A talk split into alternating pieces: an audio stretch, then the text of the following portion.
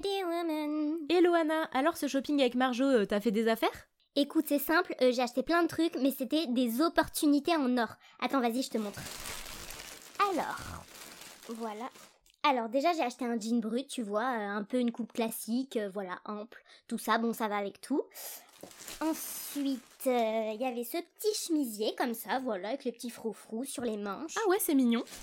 Et alors ça, meuf, c'est mon coup de cœur. J'ai acheté cette petite robe de chez H&M. Non mais regarde, c'est une pépite, je l'adore. Ouf, non mais t'es sérieuse Mais Anna, mais c'est quoi ce truc? Mais t'es sérieuse C'est trop beau. Oh, moi j'adore, c'est ultra original quoi. Ah bah c'est sûr que quand tu vas la mettre, on va devoir arriver de loin. Entre les paillettes rose gold, cette espèce de vert martien, oh, et puis, non mais la matière, non mais Anna, c'est ultra cheap, touche la qualité. Ça, au bout de deux machines, t'as tous les petits fils qui se barrent. hein. Non mais n'importe quoi. Non mais Julien, t'as craqué ou quoi C'est une robe H&M. Ils sont ultra précurseurs dans la mode. H&M, ultra précurseur. Non mais Anna, je suis désolée de te dire ça, mais pas du tout. En fait, comme tous les autres grands magasins, malheureusement, ils ont rien inventé du tout. Bah si c'est pas eux, qui est-ce qui décide des tendances alors? Vous savez, la mode, avant tout, c'est une affaire de bon goût. Pour reprendre ton exemple de H&M, typiquement, si on remonte le fil de la création des looks et des tendances, on arrive très rapidement au bureau de style. Non mais n'importe quoi. Déjà, c'est les stylistes qui font les looks. Et puis d'abord, euh, c'est quoi un bureau de style? Un bureau de style qu'on appelle aussi un bureau de tendance est une agence qui est composée de différentes personnes avec des profils très différents, comme des gens dans le marketing, des sociologues, des gens qui ont un profil plus mode aussi, comme des stylistes ou des coloristes. Et tous ces gens qui travaillent ensemble, ils ont pour objectif d'analyser et de comprendre les comportements des consommateurs de manière à capter ce qu'on appelle les signaux faibles, c'est-à-dire tout ce qui nous entoure comme l'économie, l'actualité, la société, les événements, la politique, l'art, enfin bref, tout ce qui nous entoure et tout ce qui se passe dans le monde entier et d'en déduire les tendances de demain. En fait, si je devais faire une comparaison, c'est un peu les chiens truffiers de la tendance quoi. Ouais, non mais ils sont chauds du slip les mecs qui bossent dans la tendance. Euh, Non mais du coup les stylistes, euh, en fait c'est des arnaqueurs, ils servent à rien. Ah bah si, les stylistes, ils ont toute leur importance, mais c'est après que leur rôle intervient. En fait, le styliste, il est rattaché à une boîte en particulier. Par exemple, tu peux très bien être styliste chez Zara, chez H&M, chez Mage, etc.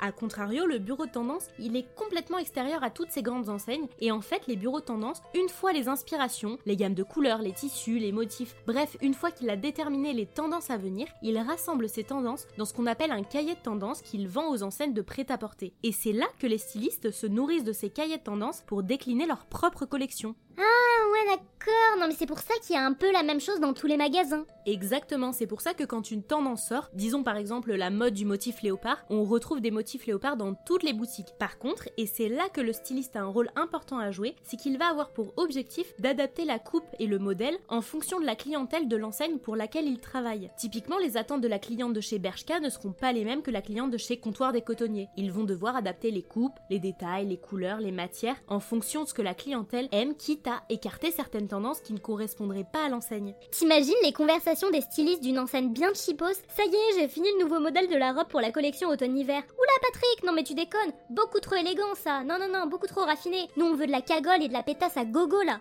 Non mais toi alors, la demi-mesure, euh, c'est toujours pas ta première qualité, hein Et tous les grands créateurs de mode, en veux-tu en voilà, eux aussi s'inspirent des cahiers de tendance? Non, parce que pour faire défiler des danas de 3m15, là il y a du monde. Et si ça se trouve, eux non plus ils ont rien inventé hein. Les grands créateurs, c'est encore autre chose. Ce qui fait d'un grand créateur ce qu'il est, c'est son côté visionnaire et cette capacité à proposer des choses surprenantes. Donc non, euh, typiquement, Jean-Paul Gaultier n'achète pas les cahiers de tendance. Il se peut parfois qu'on retrouve certaines similitudes entre ce que proposent les tendanceurs et ce que proposent les créateurs, mais simplement parce que les deux parties ont les mêmes inspirations. D'un autre côté, aujourd'hui, les grandes marques de luxe sont tellement gages de crédibilité que l'industrie du prêt-à-porter elle-même s'inspire aussi de ce qui est présenté dans les maisons de luxe. Euh, si tu parles de tous ces trucs totalement improbables qui défilent sur le podium, euh, non, je crois pas, non. Non, je parle de ces pièces, tu sais, le plus souvent ce sont des accessoires que les marques déclinent en s'inspirant de ce qui se fait dans le luxe. Donc chaque saison, on retrouve un sac de grande marque, une paire de chaussures qui rencontre un succès fou et que les grandes enseignes déclinent à leur sauce. Par exemple, il y a quelques temps, quand Balenciaga a sorti sa paire de chaussures chaussettes, tout le monde s'est mis à décliner ses propres chaussures chaussettes, à motifs, à paillettes. Et pareil avec les inspirations, par exemple, de sac à main Chloé, ce petit sac avec cette grosse boucle à l'avant qu'on a pu voir de toutes les couleurs chez Primark, Zara, chez Pinky, etc. Et typiquement, ce sont les influenceuses qui sont les championnes pour proposer à leur communauté ce qui se fait appeler des dupes.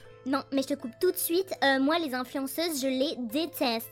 Attends, Julia, tu te rends compte? Elles ont un dressing dix fois plus rempli que le mien, quoi. Non, mais attends, elles ont un dressing dix fois plus rempli que le mien, quoi. Superficialité et jalousie, bonjour. Non, le nouveau phénomène qu'on observe aujourd'hui avec les influenceurs et les influenceuses, justement, c'est la nouvelle dimension qu'ils apportent dans la diffusion des tendances. Avec l'explosion des réseaux sociaux aujourd'hui, les influenceurs ont le pouvoir de booster comme de ruiner une tendance. Finalement, un peu au même titre que la presse féminine. Non mais du coup, je comprends plus rien dans tout ça. Au final, c'est qui qui fait la mode? En fait, ce système, il n'y a rien de défini, il n'y a rien de gravé dans le marbre. D'un côté, on a les défilés et les tendanceurs qui proposent des collections qu'on retrouvera quelques mois plus tard dans la rue. D'un autre, ces défilés et ces tendanceurs prennent quand même la température directement dans la rue pour définir les tendances de demain. Et finalement, c'est impossible de définir qui influence réellement qui. C'est ce qu'on pourrait d'ailleurs appeler la diffusion de la mode de manière horizontale, contrairement au Moyen Âge par exemple où les tendances se diffusaient de manière verticale, c'est-à-dire que c'était les nobles qui faisaient la tendance, puis elles se diffusaient de haut en bas dans la société. Euh, mais Anna, mais, mais qu'est-ce que c'est que ce maquillage atroce là? Attends, deux secondes. Il manque un peu de rouge de blush. Et voilà, t'en penses quoi? Bah, je pense surtout que c'est pas Halloween en fait. Enfin, je, je sais pas, t'as eu un peu la main lourde. C'est quoi le délire? T'as testé toutes les techniques de maquillage du monde qui soient sur ta seule face? Cela dit, euh, ça irait très bien avec ta robe verte bizarre que t'as achetée tout à l'heure. Hein. Pas con ça, hein C'est exactement la tenue à laquelle je pensais pour mon entretien de tout à l'heure. Merci Julia pour tes conseils. T'es vraiment une bonne copine. Bon, je vais m'habiller, j'y vais. Non.